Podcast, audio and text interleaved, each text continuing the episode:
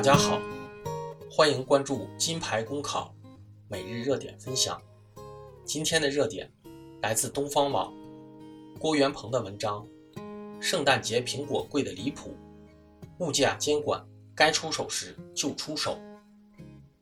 昨天是平安夜，人们喜欢在这一天赠送苹果，取“平”字的谐音“平”，寓意平安吉祥。近期，笔者在几家当地超市发现，水果专区更摆满了各式各样的苹果，其中一种名为“世界一号”的苹果，差价高达六十一元一个。一家超市卖到了九十九元一个，一家超市的定价是三十八元一个。圣诞节马上又要到了，又是人们开始议论洋节是否该过的时候。尽管对立双方。各有各的道理，但结果也都是没有结果的结果。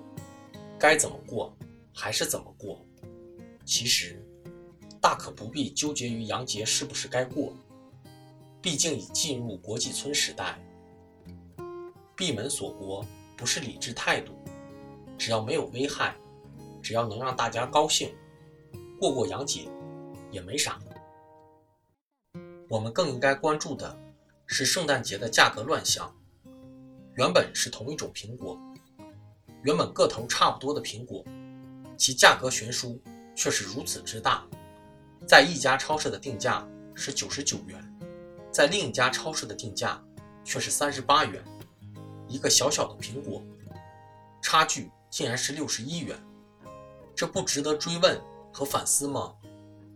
有人说，眼下是市场经济。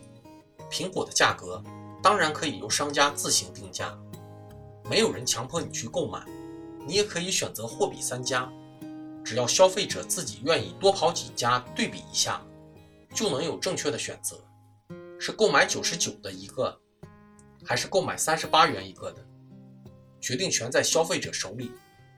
是的，消费者确实有选择权，可是这不是让同样的一个苹果。悬殊六十一元的理由，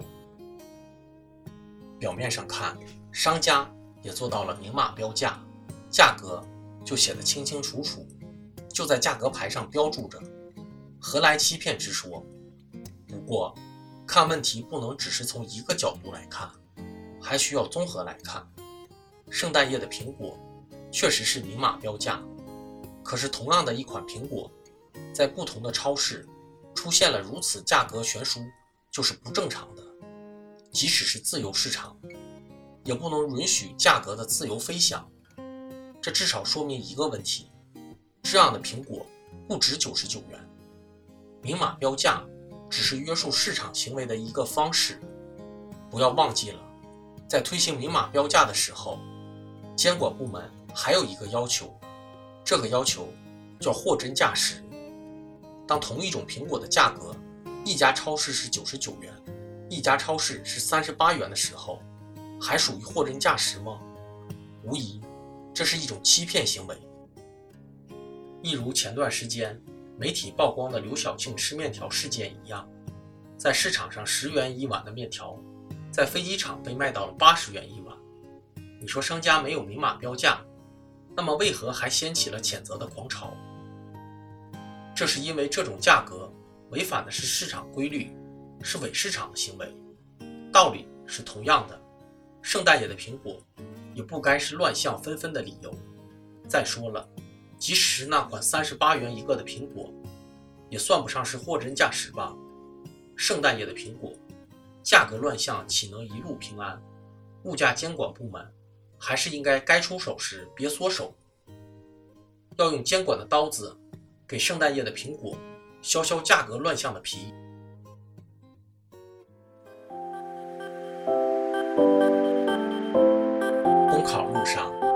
孤单，金牌公考与你相伴。金牌公考是一个由在职公务员组成的公益性公考经验分享平台。近期我们新上线了公考面试新专辑，如果你在准备参加面试，欢迎你随时进入播客主页。关注收听，同时也可以关注“金牌公考”微信公众号，接收我们每天最新鲜的节目推送。随时与我们交流互动。